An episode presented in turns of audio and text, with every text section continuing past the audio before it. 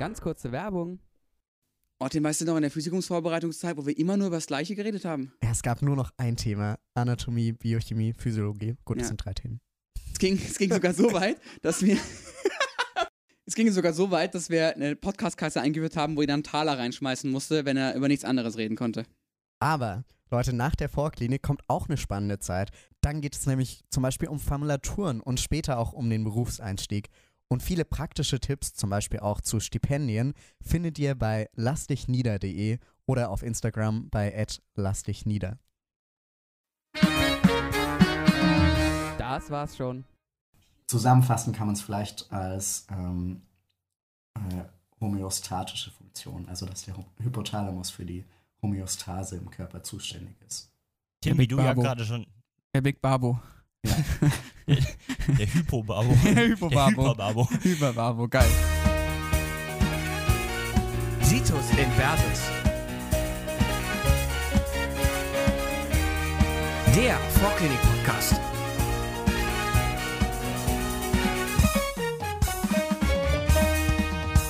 So, liebe Freunde, wir sind zurück. Ähm, diesmal mit einem etwas systemischeren Thema. Ähm, heute hier mit mir der Fabian und der Tim. Ali, hallo. Genau. Und ähm, wir haben jetzt schon ziemlich, ziemlich viele Organsysteme besprochen und vorgestellt. Aber natürlich muss es auch irgendein System geben, was das Ganze irgendwie zusammenhält, kontrolliert, steuert, was weiß ich. Und genau äh, über das soll es heute gehen. Denn ähm, auf systemischer Ebene gibt es halt einmal das vegetative Nervensystem, das äh, gibt es diese Sympathikus, Parasympathikus Krempels, wer sich erinnert, und das Hormonsystem oder auch endokrines System. Und darum soll es heute gehen. Genau, ganz kurz zur Einordnung, was endokrin überhaupt bedeutet. Es gibt ja verschiedene Formen der Signalgebung und da unterscheidet man autokrin, parakrin und endokrin. Autokrin bedeutet, dass äh, Signale von einer Zelle auf sie selbst zurückwirken. Ähm, Beispiele dafür sind die Prostaglandine, die vor allem autokrin wirken. Dann gibt es parakrine Wirkung, das bedeutet, dass ein Signalstoff über Bindegewebe zu nahegelegenen anderen Zellen diffundiert. Das sind dann meistens sogenannte Gewebshormone. Ein Beispiel wäre Histamin oder Stickstoffmonoxid. Und dann gibt es eben den Begriff Endokrin. Und damit ähm, ist gemeint, dass Botenstoffe ins Blut abgegeben werden, um letztendlich komplexere Körperfunktionen zu steuern. Und diese Botenstoffe nennen wir Hormone. Es gibt im endokrinen System spezialisierte Organe, Gewebe, aber auch einzelne Zellgruppen, die über den Körper verteilt vorliegen.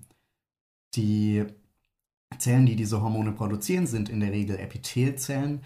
Das können aber an sich auch zum Beispiel Neurone sein.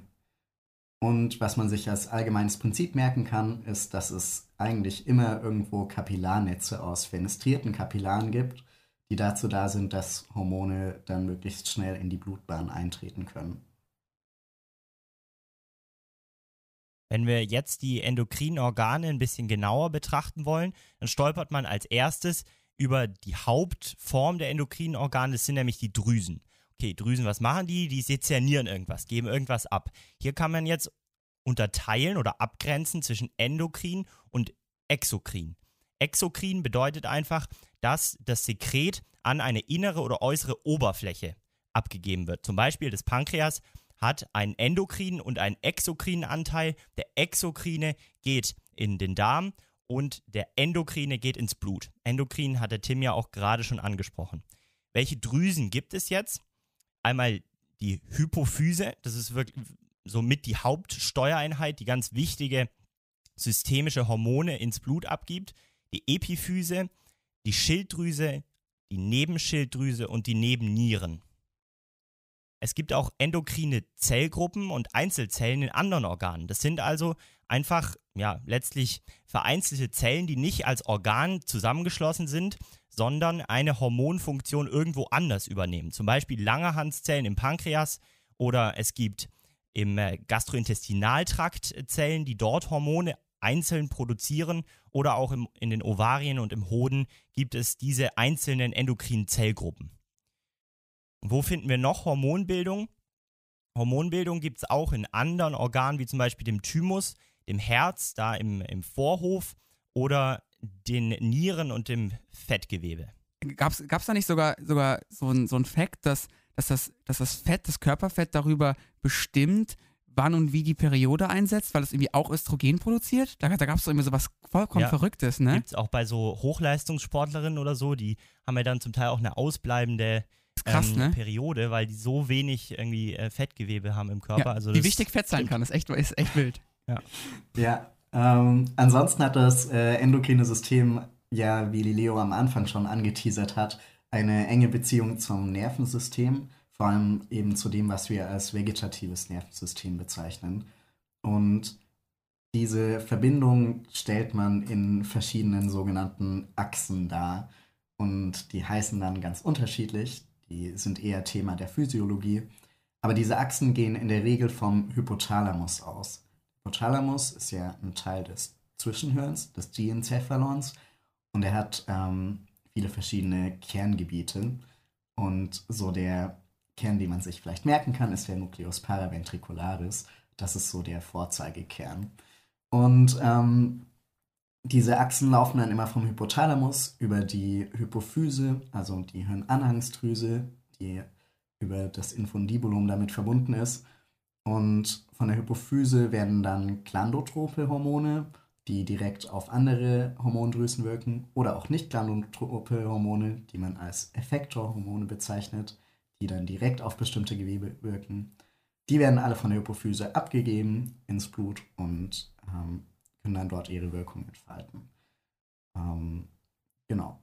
Und der Hypothalamus kann damit eben das endokrine System steuern, steuert aber andererseits auch zum Beispiel das vegetative Nervensystem, zirkadiane Rhythmen und vieles mehr.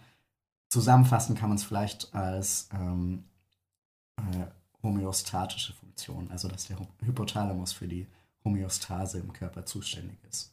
Tim, Der wie du ja gerade schon, Der Big Babo. der Hypobabo. Der Hypobabo. Der Hyperbabo. Hyperbabo, geil. Genau, dieser Hyperbabo, der ähm, in Form des Hypo äh, Hypothalamus äh, kommuniziert jetzt über die von dir, Tim, gerade schon angesprochenen Achsen, zum Beispiel mit der Hypophyse, der Hirnandrangsdrüse, Hirnanhangsdrüse, die einen großen Andrang von Hormonen bekommt. naja, also fest steht, ähm, das ist ein ganz interessantes Organ, weil es nämlich in zwei Teile gegliedert ist.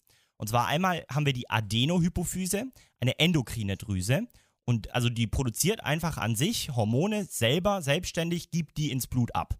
Und dann haben wir noch einen zweiten Teil in der Hypophyse, das ist die Neurohypophyse. Diese kann man sich eben vorstellen, quasi als Verlängerung oder Fortsetzung des Gehirns letztlich, des Hypothalamus. Und ähm, wir werden gleich noch beschreiben, wie die Hormone dann in diese Neurohypophyse hineinkommen. Zunächst mal zur endokrinen Drüse der Adenohypophyse. Welche Funktionen erfüllt diese jetzt?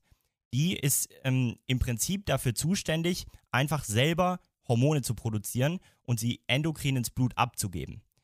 Sie enthält Epithelzellen und die sind jetzt in Strängen und Knäueln angeordnet. Dazwischen finden wir viele Kapillaren, die wichtig sind, weil natürlich diese Hormone in einer endokrinen Drüse direkt ins Blut abgegeben werden müssen. Was für Fasern finden wir dort? Das sind retikuläre, also so netzartige kollagene Fasern. Diese endokrinen Epithelzellen unterteilt man jetzt einmal in acidophile und in basophile Zellen. Was chromophobe Zellen sind, werden wir gleich noch sagen. Acidophil sind die meisten Zellen in der Adenohypophyse. Die sind rot gefärbt, eosinophil und sind nicht glandotrop. Das heißt, sie wirken nicht auf eine ähm, weiter geschaltete Drüse, also quasi auf ein anderes Organ nochmal, sondern gehen direkt ins Blut und können dort dann zu den Organen kommen und ihre Wirkung entfalten. Zwei Typen von ähm, Hormonen, die in diesen azidophilen Zellen produziert werden, gibt es. Das ist einmal das sind laktotrope Hormone, also das Prolaktin, das äh, für die Milchproduktion in der Mama wichtig ist, und das somatotrope Somatotropin, was die ganzen Wachstumsvorgänge im Körper steuert. Basophile Zellen grenzen sich gut von den Eosinophilen ab, weil sie nämlich in der HE-Färbung dunkelblau oder violett gefärbt sind. Es gibt jetzt ähm, drei glandotrope Drüsenformen quasi und das ähm, Gute fürs Verständnis ist, dass sich diese Namen von diesen basophilen Drüsen äh, beziehungsweise basophilen Zellen einfach zusammensetzen auf das Organ, auf das sie wirken, äh, also, ähm, zusammensetzen ähm, äh, durch, also am Anfang steht immer das Organ und danach einfach Trop. Ja? Das heißt, wir haben einmal Gonadotrope, basophile Zellen, die wirken auf die Gonaden. Wer hätte gedacht? Hoden und Eier, Eierstöcke. Da war jemand ja? kreativ. Genau, aber das macht ja so einfach, ne? Also das ist in dem Fall eigentlich sehr zweckdienlich. Was sind gonadotrope Hormone? Einmal das follikelstimulierende und das luteinisierende Hormon. Thyriotrope, basophile Zellen, steuern jetzt die Schilddrüse. Kortikotrope stimulieren den Kortex, also die Nebennierenrinde. Und chromophobe Zellen werden in der HE-Färbung so erstmal überhaupt nicht angefärbt, sind also farblos, chromophob, haben, was weiß ich, Angst vor Farbe, keine Ahnung.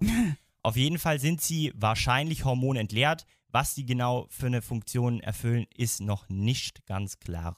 So ist Übrigens, es. Also, da ähm, ist mir noch eingefallen, man, ähm, Fabian hat ja schon gesagt, dass die azidophilen Zellen die Mehrzahl ausmachen und die basophilen eher weniger sind. Ich finde, das kann man sich irgendwie gut herleiten, weil ja die azidophilen Zellen eben nicht glandotrope Hormone machen, ähm, also keine nachgeschaltete Drüse haben, die da noch ordentlich Hormone rausballern kann, sondern die müssen die quasi schon alle selbst produzieren und die werden dann im ganzen Körper verteilt. Und deshalb braucht es da einfach mehr als bei den Basophilen, die ja sowieso noch eine nachgeschaltete Drüse haben. Wenn es einen Vorder- und einen Hinterlappen gibt, gibt es vielleicht auch noch einen Mittellappen. Genau, den Hypophysen-Mittellappen. Ähm, genau, die Adenohypophyse ist ja der Vorderlappen und im Hypophysen-Mittellappen wird dagegen MSH produziert. Das ist das Melanozyten-stimulierende Hormon. Und die Zellen, die das produzieren, heißen melanotrope Zellen. Und außerdem gibt es im Hypophysen-Mittellappen noch so Kolloidzysten mit kubischem Epithel. Und das sind letztendlich Überstände, Relikte der Radgetasche. Und diese Radgetasche ist so eine embryonale Struktur, aus der sich die Adenohypophyse mal entwickelt hat. ja, ja, mal ganz kurz. Also, es gibt ja nicht viel, was ich mir gemerkt habe aus Embryo, aber das ist so ein Fact. Den fragen die, glaube ich, immer. So, die, die, äh, dass die, dass die Radgetasche was mit der Adenohypophyse zu tun hat, dass da irgendwie ein komisches Kolloidzysten-Dingens darum eiert. Es ist einfach so witzig. Es ist so random, aber das weiß irgendwie jeder, weil das wird immer gefragt. Ja, absolut. Ähm, genau, jetzt nochmal äh, zur Aktivierung der Adenohypophyse. Wir haben ja gesagt, dass sie irgendwie zum Hypothalamus gehört und der Hypothalamus das Ganze irgendwie steuert. Aber wie macht er das jetzt? Ähm, wenn wir rein die Adenohypophyse anschauen, dann wird die durch Steuerhormone gesteuert. Während die Neurohypophyse ähm, anders ist. Bei der ist es so, dass der Thalamus direkt die Neurone enthält, die deren Hormone produzieren. Die Adenohypophyse wird, äh, also wie gesagt, durch Steuerhormone angesteuert. Und ähm, der Hypothalamus hat dafür bestimmte Neurone, deren Axone zur sogenannten Eminentia mediana ziehen. Und diese Eminentia mediana, die ist in der Wand des Infundibulums, also dieses Stiels, ähm, der die Hypophyse mit dem Hypothalamus verbindet. Und dort an die Eminentia mediana, da werden jetzt ähm, die hypothalamischen Steuerhormone in ein Kapillarbett abgegeben. Diese Eminentia mediana wird auch als neurohemale Region bezeichnet, weil da die Blut-Hirn-Schranke unterbrochen bzw. besonders dünn ist, dass die Diffusion da stattfinden kann. Und dann ähm, geht dieses Blut aus diesem Kapillarbett weiter in ein zweites Kapillarbett und das befindet sich in der Adenohypophyse. Und dieses Blut, was da weitergeht in ein zweites Kapillarbett, das erfolgt über venöse Portalgefäße. Und deshalb sprechen wir hier, weil es ähm, eben zwei Kapillarbetten gibt, die nacheinander vom eigentlich selben Blut durchblutet werden, vom hypothalamo-hypophysären Pfortadersystem. Genau, dieses äh, Pfortadersystem, Tim, das kennen wir auch schon aus der Makro der Leber. Da gibt es nämlich auch nochmal so eine, so eine Pfortader. Ähm, genau, man kann es vielleicht einfach so zusammenfassen, dass es diese zwei Kapillarsysteme braucht, weil das Blut quasi an zwei Stellen irgendwie gebraucht wird, beziehungsweise an der ersten ähm, was abgegeben oder aufgenommen werden muss, bevor es äh, in den normalen, dann venösen Kreislauf einfach weiterfließen kann. Genau. Ähm, diese Steuerhormone, die im zweiten Kapillarbett dann abgegeben werden, ähm, die heißen in der Regel auch wie das ähm, Hormon, was dann wieder freigesetzt werden soll. ähm, beziehungsweise wie dessen, ich sag mal, Künstlername. Ähm, und dann kommt immer so der Zusatz RH für Releasing Hormone dran. Und das heißt dann zum Beispiel äh, Corticotropin Releasing Hormon, also CRH, oder Gonadotropin Releasing Hormon, das GNRH. Dann gibt es noch das Thyreotropin und so weiter. Ähm, das TRH und das, ähm, genau. Wir haben noch äh, das GHRH, das wäre dann das Growth Hormone Releasing Hormon. Und dann gibt es noch eine Ausnahme. Ja, genau. Ähm, also an, an, sich ist es ja sehr dankbar, weil die alle quasi, der Hypothalamus immer ähm, quasi ausschüttend wirkt, ähm, beziehungsweise die Hormone eine freisetzende Wirkung haben. Ähm, nicht aber beim Dopamin, weil über das äh, Dopamin hemmt der Hypothalamus tatsächlich die Prolaktinfreisetzung. Also hier haben wir eine hemmende Wirkung des Dopamins, ähm, die die äh, Prolaktinfreisetzung quasi runterfährt. Als einzige Ausnahme dieser Systematik. Genau, so viel also zur Neurohypophyse, äh, zur Adenohypophyse. Kommen wir jetzt zur Neurohypophyse. Ähm, die besteht im Gegensatz zur Adenohypophyse nicht wirklich ähm, hauptsächlich aus Epithelzellen, sondern hauptsächlich ist es einfach Nervengewebe. Wie gesagt, kann man sich vorstellen als Ausstülpung des Diencephalon. Ähm, die Zellkörper befinden sich nicht in der Neurohypophyse, das ist ganz wichtig, sondern die Zellkörper befinden sich im Hypothalamus. Und zwar zum Großteil in diesem Nucleus paraventricularis, den ich am Anfang schon mal kurz angesprochen habe. Und diese Neurone sind neurosekretorisch, also die können Hormone freisetzen. Und deren Axone, die ähm, ziehen quasi aus dem Hypothalamus hinaus ähm, bis in die Neurohypophyse, wo sie enden. Und in der Neurohypophyse können diese Neurone dann ihre Hormone abgeben. Neben, ich finde ja. immer, also ich finde immer, das ist ganz gut, sich vorzustellen, dass die Neurohypophyse eigentlich so ein bisschen uneigenständig ist. Ne? Ja. Die kriegt die ganzen Sachen nur zugeschickt und haut sie dann raus. Die Adenohypophyse in dem Fall äh, kann man als viel selbstständiger bezeichnen. Die kann mehr, die kann es selber bilden und raushauen. Also die Hypophyse ist quasi die Bitch vom Hyperbabo. Oh ja. Ja, also die. Der Hypobabo. Jo. Also die Neurohypophyse, genau, die macht eigentlich selbst gar nicht so viel. Neben den Axonen von den Nervenzellen, deren Zellkörper eigentlich im Hypothalamus liegen, gibt es da noch die Pituizyten, das sind Gliazellen, und außerdem Sinusoide mit fenestriertem Endothel. Pitches. Was? Sorry, Tim. Richtige Pitches. Ja, Mann. Ja. Ähm, die Hormone, die von der Neurohypophyse produziert werden, ähm, das sind auch nur zwei, also die macht echt nicht so viel. Und zwar ist das das ADH, das antidiuretische Hormon, und außerdem Oxytocin. Das ähm, kennt man in der Nicht-Fachsprache als so dieses Kuschelhormon, aber ähm, zu den oh. Wirkungen vielleicht dann in der Physiologie noch mehr. Ähm, bis die Hormone freigesetzt werden, können die in sogenannten neurosekretorischen Granula gespeichert werden. Die sind ja alle ähm, hydrophil, deshalb ähm, diffundieren die auch nicht einfach raus. Ähm, außerdem gibt es hier noch eine Besonderheit in der Neurohypophyse, das sind die Hering-Körper. Hering mit Doppel-R und ähm, das sind einfach Ansammlungen von Granula, die sich entlang des Axons bilden können.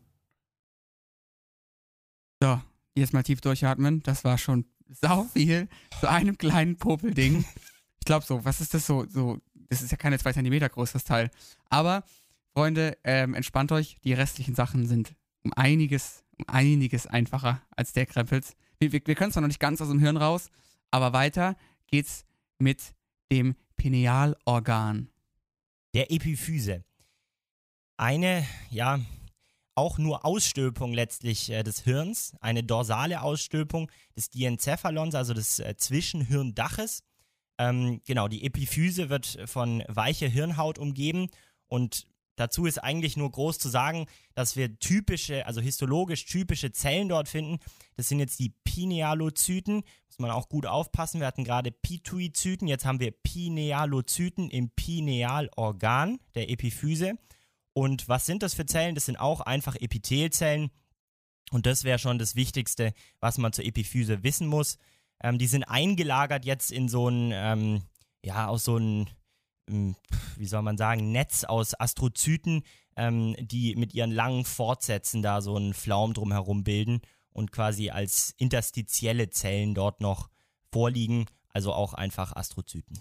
Was die Epiphyse freisetzt, das kennt eigentlich jeder, nämlich das sogenannte Melatonin. ähm, genau, das äh, wird bei Dunkelheit sezerniert. Ähm, da gibt es eine spannende Verbindung ähm, von bestimmten Ganglienzellen im Auge bis zur Epiphyse, wo dann die Dunkelheit eben gemessen werden kann. Äh, und dieses Melatonin wird in Blut und Liquor abgegeben und die Wirkung ist eigentlich gar nicht so exakt klar, aber irgendwie beeinflusst es eben den Rhythmus biologischer Prozesse. Es gibt zum Beispiel auch diese Melatonin-Tabletten oder Tees, die man trinken kann, damit man dann schneller einschläft. Ähm, und ja, was weiß ich. Auf jeden Fall ähm, gibt es in der Epiphyse außerdem noch extrazelluläre Konkremente, ein schöner Begriff. Ähm, das sind irgendwelche Calciumverbindungen, die sich da ablagern, aber im histologischen Bild eben sehr gut sichtbar sind als sogenannter Hirnsand. Und dieser Hirnsand kann auch bezeichnet werden als Corpora aranacea oder als Acervulus. Und das Ganze ist. Also gibt's das Sandmännchen doch. Was? Sie hatten recht. Sie hatten recht. Ja, true. Hirnsand, ja. Macht doch Das macht Ganze Sinn. ist sogar- streut den Sand sogar nicht in die Augen, sondern sichtbar. ins Hirn. Ja, genau, da ist es eine wichtige Orientierungshilfe, ne? Ja. dass man da schnell sich im Hirn zurechtfindet. Epiphyse ist immer Oh. hinten. Jetzt, Freunde, können wir das Hirn endlich verlassen. Es geht zwar nicht weit, weit weg davon, aber es geht immerhin schon mal Richtung Hals. Und es wird nochmal richtig wichtig. Und zwar mit der Schilddrüse, die kurz Quick Recap aus der anderen, also aus der Makro. Da haben wir ja diese zwei Lappen, die durch dieses Teil in der Mitte, diesen sogenannten Isthmus verbunden sind. Und mh, die sich, also diese zwei Lappen befinden sich eben lateral des Schild- und Ringknorpels des Larynx. Um die Schilddrüse finden wir eine bindegewebige Organkapsel, die aus zwei Blättern besteht. Und der Übergang in die Histo ist jetzt quasi, dass dieses innere Blatt der Organkapsel sich als bindegewebige Septen in das Innere der Schilddrüse hineinzieht. Und so finden wir dann dort diese Läppchen, ähm, die die Schilddrüse bzw. das Parenchym dann untergliedern. Innerhalb dieser Läppchen finden wir jetzt Follikel. Was sind jetzt Follikel wieder? Follikel sind ja immer irgendwie solche Bläschen, die kugelrund da drin vorliegen im Parenchym. Und im Falle der Schilddrüse ist es jetzt so, dass die ganz unterschiedliche Größen annehmen können. Es geht von 50 bis 900 Mikrometer, nur falls ihr mal gefragt werdet. Die Follikelhülle besteht aus einschichtigem Epithel, denn das sind die sogenannten Thyreozyten. Ist ja auch wieder sehr sinnvoll. In der ähm, Thyroidea finden wir Thyro Thyreozyten. In den Follikeln, ähm, beziehungsweise in der Hülle mit dem äh, einschichtigen Epithel, also in den Thyreozyten, wird jetzt Kolloid gebildet, ähm, was dann in die Follikel abgegeben wird. Und was es sich jetzt, ähm, was es mit dem Kolloid auf sich hat, wird der Tim jetzt erzählen. Genau. Übrigens nochmal ganz kurz, also diese Schilddrüse, das ist wirklich das Organ, was ich immer erkenne. Also das ist so das, wo ich ähm, mir sicher bin. Ich finde, es gibt Ja. so viel, was irgendwie unklar ist, weil die Schilddrüse hat immer schön diese großen Tropfen überall von äh, Kolloid. Ja, ist echt so. Genau. Und da ist immer auch, es ist ja auch oft farbig dann histologisch, da ist immer in der Mitte von diesen großen kreisrunden Bubbles irgendwas äh, schön farbiges oft. Ja, ist echt ja, so. Ausnahmsweise mal ein bisschen weniger Kaffeesatzleserei. Naja, dieses Kolloid erscheint auf jeden Fall ähm, homogen. Ähm, oft gibt es auch irgendwelche Artefakte. Da, es, es sieht oft so aus, als wären da irgendwelche Spalten drin oder so. Ähm, die Follikelepithel. Wenn irgendwas, wenn irgendeine Struktur unklar ist in der Histo, einfach sagen, yo, ist, ein Art, ist, ist, ist bestimmt ein Artefakt. Ja. Diese Follikelepithelzellen oder Thyreozyten, die ähm, da außenrum sind, die reichern einerseits Jodid an und produzieren außerdem das Thyreoglobulin. Das ist ein Protein und dient als Grundgerüst und Speicherform für die Schilddrüsenhormone T3 und T4. Und diese Speicherform befindet sich, wie Fabian schon gesagt hat, das, das ist eben dieses Kolloid, was sich in den Follikeln befindet. Ähm, Außerdem äh, noch interessant vielleicht, die Follikelepithelzellen, ähm, da kann man sich immer anschauen, wie hoch die sind, also ob die eher ähm, zylindrisch sind oder eher kubisch. Und je höher das Epithel hier ist, desto aktiver ist es in der Regel. Außerdem, wenn die Schilddrüse besonders aktiv ist, kann man da auch so Resorptionsphänomene sehen. Dann äh, wird nämlich das Kolloid ähm, daraus resorbiert. Das wäre zum Beispiel der Fall bei einer Hyperthyreose, also bei einer Schilddrüsenüberfunktion. Ähm, genau, da kommt es dann auch zu diesem typischen Struma oder Kropf, wo der Hals so dicker wird. Und äh, ein ähnliches Phänomen gibt es eigentlich auch bei der Hypothyreose, also zum Beispiel, wenn man Jodmangel hat oder so, dann ähm, schwillt die Schilddrüse auch an ähm, und hofft quasi, das durch ihre Größe kompensieren zu können, aber kann halt auch nicht mehr Hormone produzieren, wenn das Jod fehlt. Genau, denn, aber, klein aber fein, ist das nicht das Einzige, was sie kann. Es ist nicht das Einzige. Also die hat nicht nur Follikel da drin vorliegen, sondern natürlich auch noch andere Zellen, die quasi da drumherum liegen und sich auch in Zellgruppen zusammengefunden haben sozusagen. Das sind die C-Zellen, auch parafollikuläre Zellen, ja, also neben den Follikeln liegend, ähm, genannt. Und die dienen jetzt der Hormonproduktion. Ja, und zwar produzieren diese C-Zellen Calcitonin. Das ist ein Polypeptid und liegt in Granula innerhalb der C-Zellen vor. Was macht das Calcitonin? Das Calcitonin ist, das Gegen, ist der Gegenspieler von dem Parathormon, was wir, ähm, was gleich noch wichtig wird bei der, ähm, bei den äh, Epithelkörperchen. Und das Calcitonin hat jetzt einfach nur die Aufgabe, den Calciumspiegel im Blut zu senken. Ja, das heißt, es wird quasi äh, die Aktivität der Osteoklasten, die das Calcium aus dem Knochen rausholen und ins Blut quasi abgeben, wird gehemmt und dadurch wird quasi Calcium im Knochen eingebaut. Blut-Calciumspiegel geht dadurch also runter. Kleiner Tipp: Calciton in baut das Calcium in den Knochen. Also ist das Calcium nicht mehr im Blut. Und Calcitonin wird gebildet in C-Zellen. Genau. Traumhaft. Genau, ist aber physiologisch gar nicht so wichtig. Da spielt das Parathormon eine viel größere Rolle, genauso wie Vitamin D. Och, jetzt Ist trotzdem eine Tim. schö- Aber, Jetzt, Trotzdem eine schöne Edelsbrücke, Mann. Lass mir das Calcitonin, bitte. sorry. ähm, aber das Parathormon, äh, da kommen wir jetzt dazu, das wird in der Nebenschilddrüse beziehungsweise in der Glandula parathyroidea gebildet. Die werden auch als Epithelkörperchen bezeichnet, dieses Organ, weil es eigentlich vier so ungefähr linsengroße kleinere Organe sind. Und die befinden sich an der Rückseite der Schilddrüse, muss man auch bei der Chirurgie immer aufpassen. Ähm, und dieses Parathormon, was da produziert wird, das wirkt vor allem eben auch auf die Knochen und außerdem auf die Niere. Und man kann sich allgemein merken, Parathormon stellt Calcium parat. Und zwar ähm, ungeachtet davon, ob die Knochen jetzt gern aufgebaut würden oder nicht. Das löst auch Knochen auf, notfalls. Ähm, dafür, dass Calcium im Blut ist. So, ähm, in der Nebenschilddrüse haben wir verschiedene Zelltypen, nämlich Hauptzellen und oxyphile Zellen. Ähm, die Hauptzellen enthalten die Hormonspeichergranular und ähm, ja, sind polygonal und haben einen eher runden Zellkern, daran kann man die erkennen.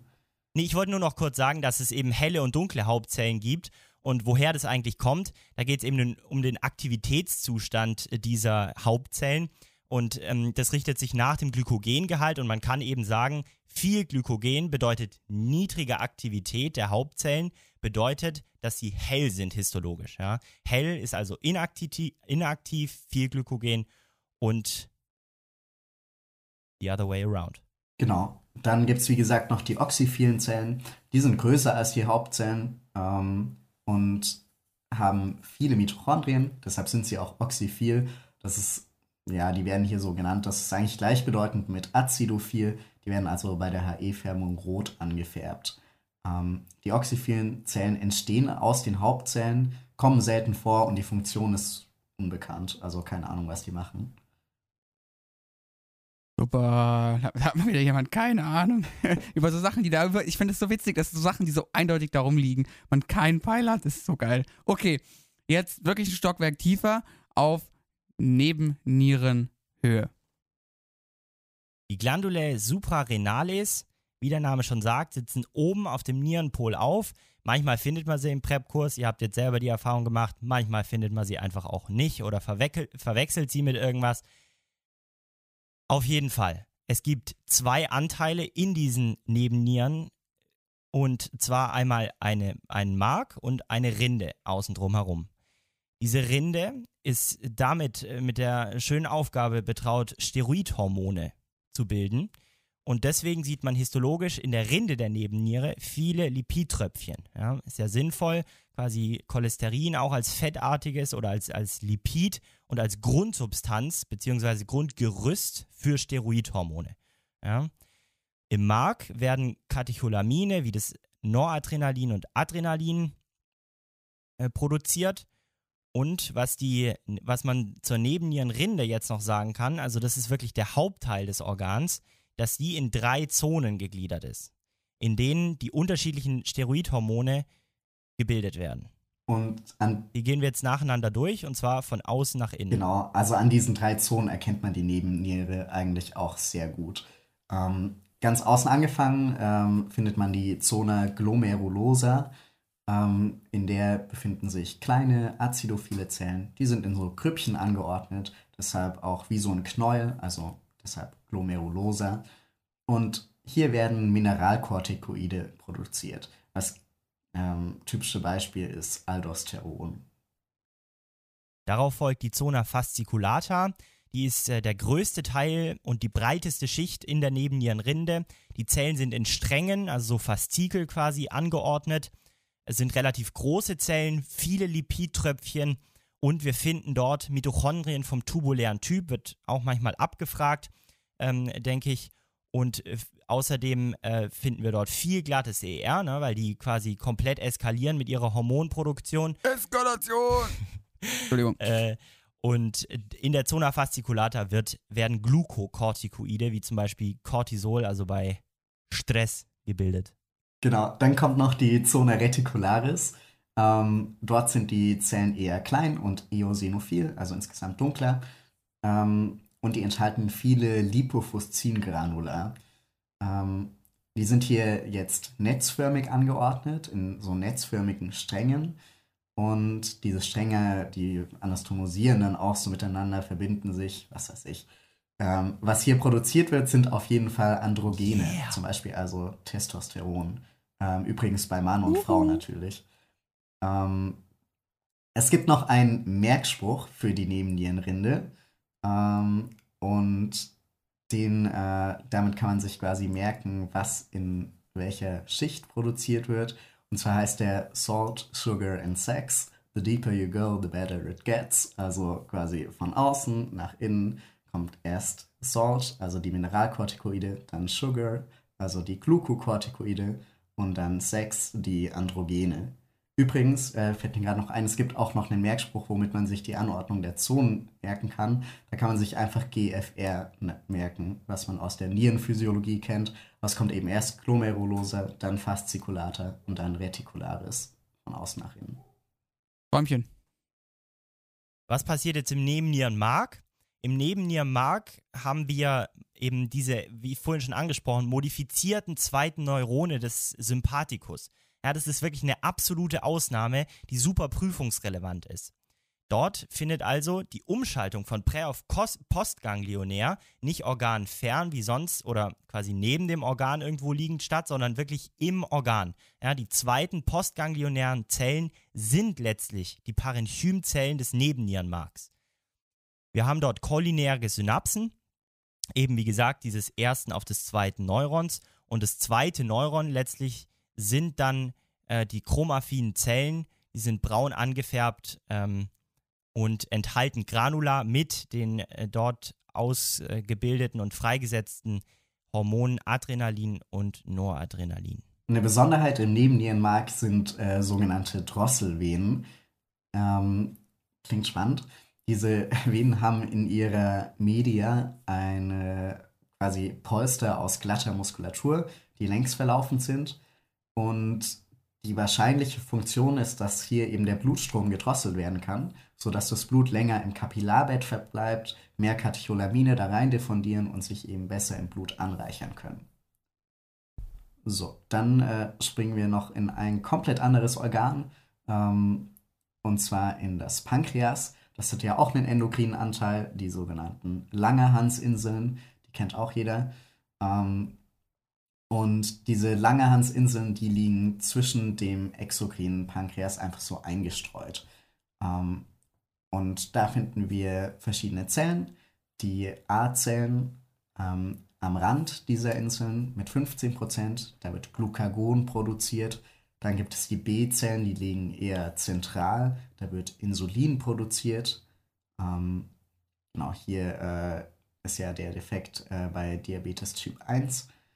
Und außerdem gibt es noch äh, D-Zellen im endokrinen Pankreas, ähm, PP-Zellen, wo pankreatisches Polypeptid produziert wird, und enterochromaffine Zellen. Da wird, glaube ich, Serotonin produziert, aber genau. Wichtig sind die A- und B-Zellen.